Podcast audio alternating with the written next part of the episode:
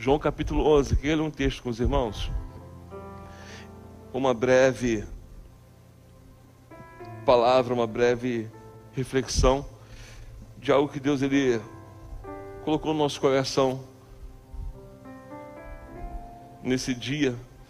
João capítulo 11, do verso 2 em diante.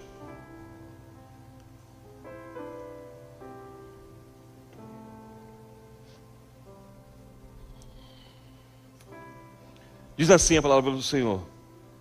E Maria era aquela que tinha ungido o Senhor com unguento.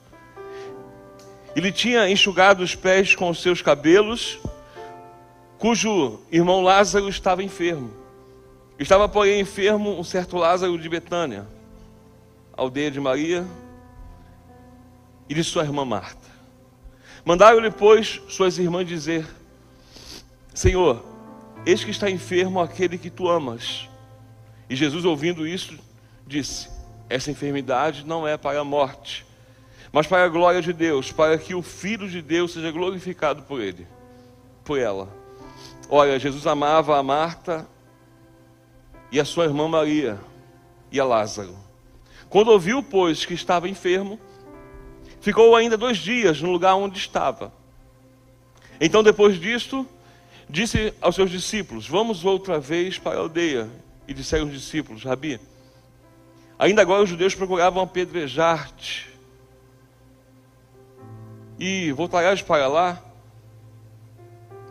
Rabi, ainda agora os judeus procuravam apedrejar-te. E voltarás para lá. Fecha os olhos mais uma vez. Pai de amor, essa é a tua palavra e nós pedimos que o Senhor fale conosco, Deus. Nós queremos ouvir a tua voz. Fique à vontade em nosso meio, que a tua voz e a tua palavra venha de encontro ao nosso coração. Eu não sou nada sem o Senhor, me coloco atrás da cruz, pedindo que o Senhor cresça e que eu diminua, totalmente dependente de ti, Jesus. Pedimos a Deus que todo embaraço de mente, tudo aquilo que vem tentar tirar, ó Deus, o foco da tua palavra, caia por terra, toda preocupação cesse e que teu Espírito fale ao nosso coração. É o que eu te peço, em nome de Jesus. Amém e amém. Irmãos, nós temos vivido um tempo que, onde nós vamos, nós só voltamos ou fazemos parte porque queremos algo especial. E fazer parte de uma igreja, ir a uma igreja, não é errado você falar que você vai a esse lugar porque você quer algo especial. Mas também é muito gentil nossa parte lembrarmos a todo momento que nem sempre esse algo especial que nós vamos buscar nesse mesmo lugar é de fato aquilo que Deus quer para nós. Talvez você quer para a tua vida um avanço, em alguma área específica e você vem buscar isso em Deus. Talvez você quer uma cura de alguma coisa e você vem buscar isso em Deus. E a nossa expectativa, a minha expectativa, a sua expectativa é voltada naquilo que nós viemos buscar.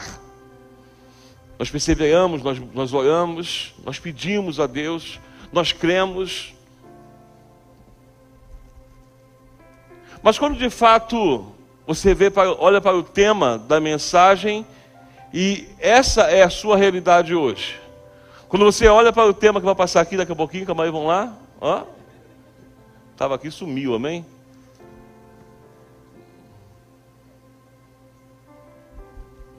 E quando ele não cura? E quando ele não supre a sua necessidade? Em outras palavras, num termo bem grotesco falando, vou falar um pouco mais grotesco, e quando ele não faz aquilo que nós queremos? Talvez a sua fé ela fique abalado, abalada, talvez você questione algumas coisas, porque sim para uns e não para mim. E parece que essa busca incansável ela vai criando um desgaste. E aí começamos a ter algumas informações que elas mudam de lugar, elas, elas mudam de sensações. É até uma palavra bonita que eu ouvi ontem, chamada errática. Sensações que mudam de lugar. E essa é uma grande realidade que nós vivemos. Principalmente com pessoas que desanimam. Com pessoas que priorizam outras coisas porque os seus desejos e suas necessidades não são de fato, naquele momento, a vontade de Deus. E nesse texto eu vi algumas curiosidades. Esse texto é o texto de Lázaro. Lázaro, irmão de Marta e Maria, ele está enfermo e ele vem a óbito. Jesus, como amigo da família, fica sabendo daquela situação, ainda quando ele estava enfermo. E aí o que me chamou a atenção logo de cara, que foi o que deu o tema da mensagem, nós vamos desenvolver essa mensagem, mas que me deu o tema da mensagem é que à frente de nossas necessidades, Jesus sempre terá o seu propósito. Ele nunca vai mudar o propósito dele por causa de sua e de minha necessidade. E eu sei muito bem que nesse tempo, nesse dia, no momento que se é chamado, falado para Jesus que o seu amigo está enfermo, Havia uma necessidade de Marta e Maria. Havia uma necessidade da família. Para quê? Para que chegasse a cura. E quando a cura não vem? Eu quero responder de, de, de imediato para você, baseado no que Jesus faz nesse momento, é que a cura não vem porque Jesus tinha outro propósito. Tem coisas que não vai chegar e Deus não quer fazer. Tem coisas que vão morrer e mesmo assim, se essa for a vontade de Deus, aquilo que para você e para mim deve, poderia ser uma simples cura, se tornará num milagre. Às vezes Deus não quer fazer uma simples cura, Ele quer fazer um grande milagre. Mas nós necessitamos de uma resposta imediata. Nós queremos algo de imediato, porque a vida se tornou assim. As pessoas se tornaram assim. É a geração fast food, tudo rápido. Eu peço, quero, vem aqui. Eu estou com pressa. Se não chegar na hora, 15 minutos vai voltar. Nós estamos com pressa de tudo. Aquilo que nós estudávamos em quatro anos. Tem promessas na internet de se fazer teologia em três meses. Eu falo, Deus, como isso? Como se faz teologia em três meses? Como se estuda grego, hebraico, língua portuguesa? Como se faz? Como vai pegar uma matéria de geografia bíblica em três meses? Como vai ter ética pastoral em três meses? Como eu vou conseguir fazer uma gestão do Antigo Testamento em três meses? Novo Testamento em três meses? N matérias em três meses, mas a geração quer tudo rápido. A geração que pega o áudio, um áudio de dois minutos e acelera porque não quer ouvir quando não acelera, quando não muda, quando vai adiantando o áudio porque dois minutos é muito tempo. Mas se fosse muito tempo para, para se ganhar o tempo, esse tempo perdido com uma coisa que poderia trazer de repente algum benefício, tudo bem, mas é é o aceleramento para se perder tempo com outra coisa. Eu falo isso porque eu vejo toda hora. Meu filho é um, né? Quando eu mando um áudio grande para ele, ele fica assim: ah, não acredito. 55 segundos de áudio? Não tem o que fazer, não? Uma roupa para lavar? 55, eu falo, olha para esse, não, não, é nesse não, três minutos, né? Eu aumentei um pouquinho, né? Mas eu vi ele falando semana passada. Essa semana, tá aqui a. Aquela que estava de manhã aqui, é o nome dela? Estava aqui na frente. Que eu olhei para ela, Flávia, tá aí, Flávia? Me mandou um áudio de quatro minutos e meio. Flavinha, quatro minutos e meio. A Jennifer está aí, a Jennifer? Irmão, a gente mandou um de oito minutos. Eu falei, deve estar cantando, pregando, fazendo apelo, pegando oferta, gastando oferta, porque não é possível, é um culto. Oito minutos! Eu falo, Jesus! Lembra disso, Jennifer? Está bloqueada, tá, irmã? Bloqueei a querida aqui, com todo o meu amor. Estou brincando, não bloqueei não. Mas. Eu fico assim, é a geração que quer tudo acelerado. Deus, eu peço hoje, e a bênção precisa vir hoje. É hoje que eu preciso desse algo especial para mudar a minha vida. Entenda o seguinte: Deus não vai agir de acordo com a sua necessidade. Deus age de acordo com o seu propósito. E o propósito dele é sempre trazer benefícios gerais, benefícios, benefícios gerais para a nossa vida.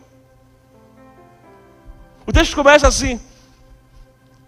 E parece que a mensagem é aquela mensagem que tem que tocar, sabe, no íntimo de Jesus. Ó, aquele a quem você ama está doente. É exatamente isso que fala o texto. Aquele a quem o Senhor ama está doente, ou seja, acelere as coisas. Ele precisa de você hoje. E o texto vai dizer que Jesus fica mais dois dias fazendo o que estava fazendo, porque a sua agenda é a sua agenda. Então fala, pastor, por que ele não correu? Não sei, isso faz parte da divindade, eu não posso te responder isso. O que eu posso te falar é que tinha um propósito, lá no final você vai ver qual foi o propósito. Então precisamos parar de acelerar as coisas, pedindo para Deus os nossos milagres e ver qual é a vontade de Deus real para a nossa vida. Ao invés de buscar as nossas necessidades em Deus, fala, Senhor, me ensina a viver os seus propósitos. Essa é a realidade daqueles que servem a Deus. Mudamos pelas necessidades, mas Jesus é imutável. Irmãos, a verdade é que nós mudamos. Eu não sou o mesmo que era ontem, muito menos aquele que era dez anos atrás. E essas mudanças precisam ser vistas, precisam ser vividas. E agora que vem a história de Marta. Irmãos, olha bem que Marta teve três encontros. A Bíblia fala em três vezes que Marta e Maria estavam ali diante de Jesus, de Lázaro. Nessa vez, Marta está na sua casa, presa às suas coisas, cumprindo as suas obrigações diárias. Jesus na sala ensinando para Maria, Maria está ali ouvindo aos pés de Jesus. Marta completamente irritada, vira para Jesus e fala o seguinte: Senhor, não te incomoda ver a minha irmã não fazendo nada e eu de boa, tipo empregada, fazendo tudo?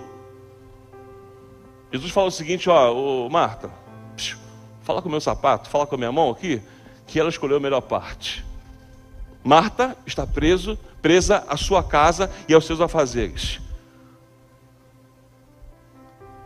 Agora em João capítulo 11, quando Marta fica sabendo que Jesus se aproxima e seu irmão está morto, o texto vai dizer que Marta sai da sua casa, larga os seus afazeres, larga tudo que está fazendo e corre ao encontro de Jesus. Sabe por quê? No tempo bom, você pode até se apegar aos seus afazeres, mas quando as coisas apertam, Aí você pede socorro a Deus. Por que, que nós somos assim, irmãos? A verdade é que no tempo ruim, Marta me ensina que eu posso mudar sim. Eu posso buscar a Deus, buscar em Deus a solução para o meu problema. Eu posso reclamar com Ele como ela reclamou, mas de fato eu não posso ser a mesma pessoa que eu sempre fui na minha vida, presa, preso às coisas materiais, preso primeiro às minhas coisas, primeiro os meus afazeres, depois Jesus. Não!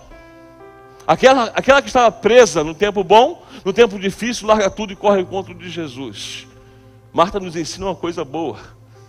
Talvez aquilo que, que a gente faça de maneira cotidiana, faça todos os dias, porque as coisas apertam e eu recorro a Jesus. Mas viver e recorrer a Jesus precisa ser algo diário em nossas vidas, seja no tempo bom ou seja no tempo ruim. As nossas necessidades, elas nos aproximam de Deus, mas quando queremos entender o propósito, nós vivemos diante de Deus, o que muda todo o contexto. Deus nos chama para recorrer, correr até Ele com as nossas necessidades, mas para viver diante dEle e tentar entender os seus propósitos. Ele fala o seguinte: ó, essa, essa doença não é para a morte. Como é difícil crer naquilo que nós ouvimos e não vemos. Como é difícil crer num Deus que faz milagres. Irmãos, parece que é muito mais fácil você crer naquilo que Deus pode fazer na vida dos outros. Tem pessoas que acreditam que, que o outro estava ali no leito de morte. Eu vi pessoas no leito de morte. Não há muito tempo, entubado. Eu entrei sem conhecer a pessoa, me pediram, pastor, visita fulano, e eu fui lá em São Cristóvão, perto da barreira do Vasco. Entrei no hospital, a pessoa entubada, falou assim, não volta mais. Senhor, não tem como. Nunca tinha visto aquilo, o respirador, bum, bum, bum, bum, e a pessoa nada. Eu falo, Senhor, eu não consigo crer. Mas eu vou te pedir em nome de Jesus. E quando eu comecei a orar, sabe, veio alguma coisa no meu coração, cara, tu está aqui fazendo o quê? Tu serve um Deus vivo. Eu comecei a clamar ao Senhor. Mesmo sem conhecer aquela pessoa, e dois dias depois ela saiu do respirador e foi para sua casa. Sabe o que eu entendo com isso? Irmãos, você crer para as pessoas, às vezes é um pouco mais fácil, mas e quando é para você? Quando é aquela situação de impossível que Deus pode fazer para todos, inclusive para você? Tem pessoas que estão assim, ah, eu creio que Deus pode fazer o espíndola levitar, mas a minha vida a minha carteira, pastor, eu fiz, sabe, três exames e fui reprovado. Para mim não dá, é impossível para mim.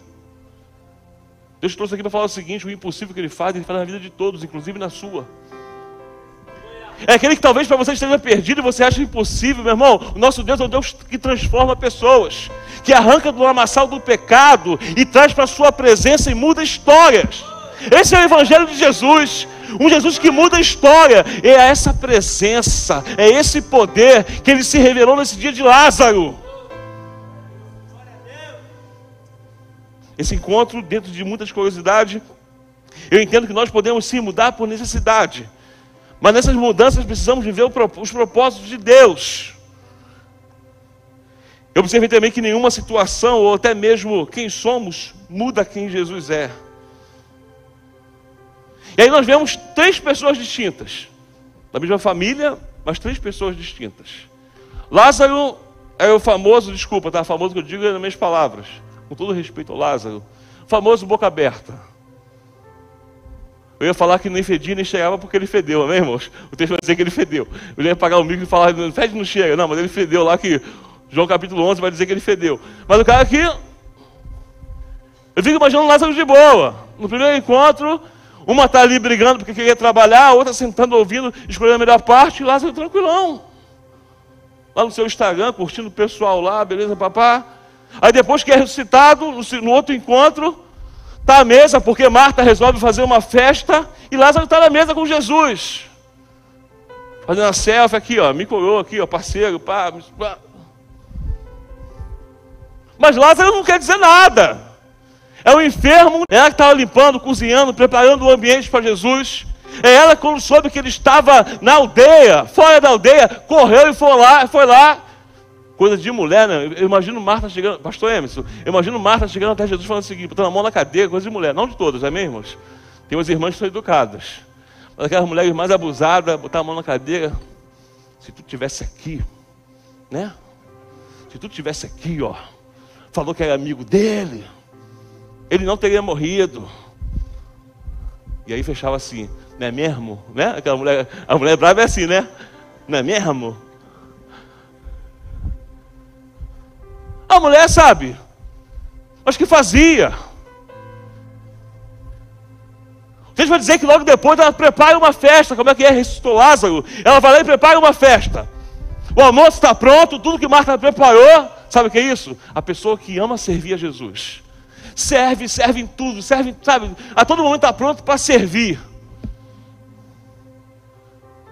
E aí vem Maria, de boa, senta, estou ouvindo. Quando chega diante de Jesus, ela fala a mesma palavra, mas só que o coração é diferente. Senhor, se o Senhor estivesse aqui, o coração é diferente. Quando tem essa festa, ela pega lá o seu boticário, o seu perfume caro, lava os pés de Jesus, segue com seus cabelos. Sabe o que é isso? Tem a pessoa que só quer receber de Jesus, tem a pessoa que só quer servir a Jesus, mas tem a pessoa que só quer Jesus. E quantos querem ser Maria aqui em nome de Jesus? Eu só quero Jesus. Fala assim: eu quero ser Maria, amém? Eu só quero o Senhor Jesus na minha vida, na minha casa. Eu só quero ouvir Ele. Eu pode reclamar à vontade, mas Ele é minha, minha prioridade. Eu olho para esse texto, tem tantos ensinamentos. Inclusive esse. E se ele não quiser curar? Eu só quero estar com ele. Eu só quero ele na minha vida. E Marta e Maria me ensina isso. Aprendo também que se o propósito for um milagre, para ele nada é possível, e isso serve para todos. Aprendo que Jesus tem o seu propósito antes do milagre. Antes do milagre, qual seria o propósito de Deus? O propósito final é aquele, aquele propósito de fazer um milagre para a glória de Deus. Mas observa bem o que acontece no texto. Existe uma movimentação. Ele mexe em estruturas. Os judeus que estavam na casa de Marta, vai dizer o texto que seguem a Maria até Jesus. Depois, quando chega no templo, no, no, no, no sepulcro, as pessoas estão ali também, uma movimentação. E as pessoas não estão ali só para poder ver o que ia acontecer olhar a tristeza de Marta. João capítulo 11, verso 35. O segundo menor, menor versículo da Bíblia, Jesus chorou. Irmãos, é o seguinte: nosso Deus não é um Deus alheio mediante as nossas dores. A única vez que Jesus chora é por causa da dor dos seus. Mesmo que a cura não esteja diante de você, tem um Deus com você que chora as suas dores. Nosso Deus é um Deus vivo. E Ele sabe o que nós precisamos, Ele conhece nossas necessidades. Ele sabe muito bem os seus anseios, mas entenda o seguinte: em nome de Jesus, tudo se tem um propósito. E os propósitos dele, os planos dele são mais altos, os seus caminhos mais perfeitos.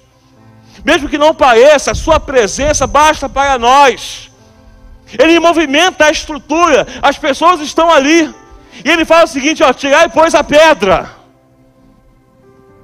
Uma coisa interessante. Ele poderia fazer um estalar de dedo, ele poderia ter chegado antes, ter pego Lázaro no leito, curar Lázaro. Não, mas movimenta todo, toda uma estrutura para que todos vejam a glória de Deus. Esse é o propósito de Jesus. Que todos vejam que o Pai estava nele, que Deus estava presente mediante a dores dos seus. E aí tem aquela movimentação, todos tirando a pedra, queridos, em nome de Jesus. E aí é um clichê, mas é grande verdade. As, marav as maravilhas, os milagres, Deus opera. Mas tem coisas que você precisa fazer na tua vida em nome de Jesus. O retirar a pedra, o se movimentar, depois que Lázaro ouvir, sai para fora e sair, o retirar as ataduras, é responsabilidade nossa. Ou seja, cuidar um dos outros, tirar as pedras uns dos outros. O Evangelho é esse, é isso, é cuidar um dos outros. O Evangelho não é uma coisa antropocêntrica em que o pastor é o centro das coisas, nunca será. Se o centro não for Jesus, não vale a pena estarmos aqui. Se o centro não for Jesus, se não cumprir as coisas simples que ele falou, ama pois o Pai, ama pois ao Senhor teu Deus de todo o teu coração e ama-te pois o próximo. Se isso não foi cumprido, são palavras lançadas ao vento. Uma igreja forte é uma igreja que tira as pedras para os outros, inclusive reviverem. Deus quer operar milagres, milagres em pessoas. Pastor, eu não estou morto, ninguém está morto. Pastor, minha família está bem. Sempre tem alguém que precisa que você se movimente, que arranque essa pedra para que essa pessoa ouça a voz de Deus. E aí o texto vai fechar, claro que o texto é longo, eu estou né, só trazendo as curiosidades do texto. O texto vai fechar com algo muito interessante. Nós começamos falando que, e quando Deus não quer curar? Quando Deus não quer curar, é porque Ele quer fazer algo maior, ou cumprir o seu propósito. E quando Ele cumpre o seu propósito, você vai ver no capítulo, irmãos, eu apaguei aqui, amém, queridos? Mas vamos lá. Capítulo 12. João, capítulo 12, verso 9.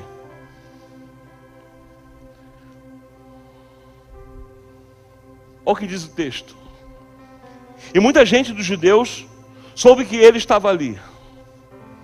E foram não só por causa de Jesus, mas também para ver Lázaro, a quem ressuscitara diante dos mortos.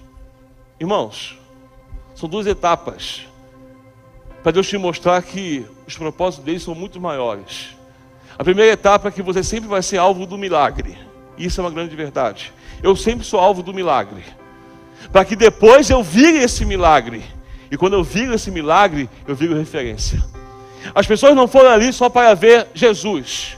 Foram ali para ver o milagre foram ali para ver Lázaro, foram ali para ver vida. E é isso que as pessoas têm que ver em você. Ao invés de nós entrarmos por essa porta, nos preocupando com as nossas necessidades, precisamos cumprir o propósito de Deus e sermos milagres nessa terra, sermos referência nessa terra, nessa terra, mudança, irmão, em nome de Jesus. Se não refletir Jesus, se não viver a verdade, para que nos dizemos cristãos? Se eu não posso ser um milagre, uma referência de Jesus, é perda de tempo.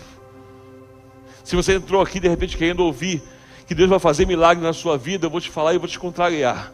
Deus vai fazer o que Ele quiser fazer na tua vida, porque Ele é Deus. O meu Deus é o Senhor do tempo, é o Senhor da vida e tem o melhor para nós. O meu Deus não é o garçom, o garçom que faz a nossa vontade. Nessa igreja não se prega que ele vai fazer porque ele tem obrigação, ele não tem obrigação nenhuma, ele é Deus. Ele faz o que ele quer. Mas eu posso dar uma certeza: o que ele quer para a sua vida é bem melhor daquilo que você imagina para você mesmo. E isso é inevitável pensar. Quando ele não quiser curar, ele vai cumprir o propósito dele, amém, irmãos? Então, se você entrou aqui por essa porta aqui hoje, Senhor, é hoje que você vai me dar essa bênção, é hoje que o Senhor vai fazer, é hoje que vai acontecer, é hoje. Você vai sair falando, Senhor, é no teu tempo, mas eu vou perseverar. Senhor, vai sair daqui falando, Senhor, eu vou, ó, vai ser no teu tempo, mas eu quero fazer como Maria. Eu quero te servir no tempo bom, te servir no tempo difícil e te servir depois da sua cura. É um ciclo que não podemos deixar servir a Deus em todo o tempo. Porque o milagre, as bênçãos, não geram crentes. O que geram crentes são pessoas que reconhecem o propósito de Deus. Conheço tantas pessoas que receberam milagres e foram ingratas com Deus. Conheço tantas pessoas que precisam tanto de Deus. Quando a irmã cantou ali, eu lembrei de pessoas que fizeram parte da minha infância e que estão vivendo a mesma coisa, buscando a mesma coisa, aquela mesma vida, mas não perdem a sua fé.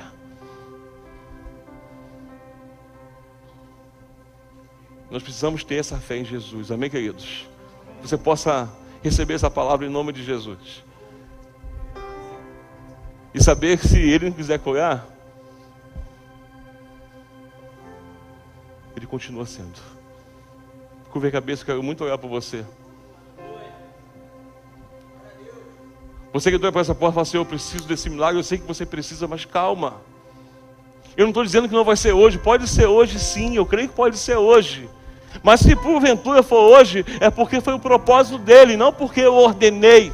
E não porque eu vou determinar, eu vou fazer uma oração aqui, irmãos. Então é o seguinte: eu sou servo, eu sou filho de Deus. Eu não mando em Deus. A minha oração é que Ele te conserve com essa fé. Que me conserve com essa fé, que possamos buscar juntos. Vem para cá com a gente terça-feira em nome de Jesus. É noite de joelho dobrado. É noite de orarmos uns pelos outros. É noite de nos fortalecermos em oração. Eu não posso aqui falar para você te iludir. Não, não é isso. Esse não é o Deus que eu conheço. Eu não conheço um Deus que eu mando e ele obedece. Não, é o contrário. Eu conheço um Deus que manda e eu obedeço. Mas eu reconheço que tem esse mesmo Deus. Ele me guarda na palma de suas mãos me protegendo e cuidando, me dando no tempo certo aquilo que Ele sabe que eu necessito. Em suma, que se cumpra a vontade e o propósito de Deus em nossas vidas, em nome de Jesus. Esse é o Evangelho, pessoas que buscam, que bate, bate, bate, e Ele que abre. Nunca vamos arrombar a porta dos propósitos de Deus. Deus, em nome de Jesus, estamos aqui em Tua presença, ó Pai. A Tua palavra é viva e eficaz. E o Senhor hoje nos chama, Deus, a responsabilidade de que, mesmo que tenha morrido, se o Senhor falar, reviva. É o Senhor dando a Deus uma nova vida, uma nova oportunidade. E que possamos reconhecer, Deus, a tua grandeza que a nossa fé Deus, coloque o Senhor no lugar que o Senhor sempre está, que é no centro de tudo. Que possamos viver a tua vontade, cumprir o teu propósito, ó Deus. Que possamos, ó Deus, entender de uma vez por todas que somos chamados, ó Deus, para fazer a tua vontade, para cumprir o teu querer, para sermos instrumentos do Senhor. E aquilo que o Senhor fala, ó Deus, a última palavra sempre vem do Senhor. E o Senhor decidiu em dizer: haja vida. Você decidiu em dizer: Lázaro, sai para fora. E essa foi a tua vontade. E nós te amamos, ó Deus. Não só porque o Senhor ressuscitou, mas também porque o Senhor não quis curar. Essa foi a tua vontade. Cumpra a tua vontade em nossa vida, em nome de Jesus.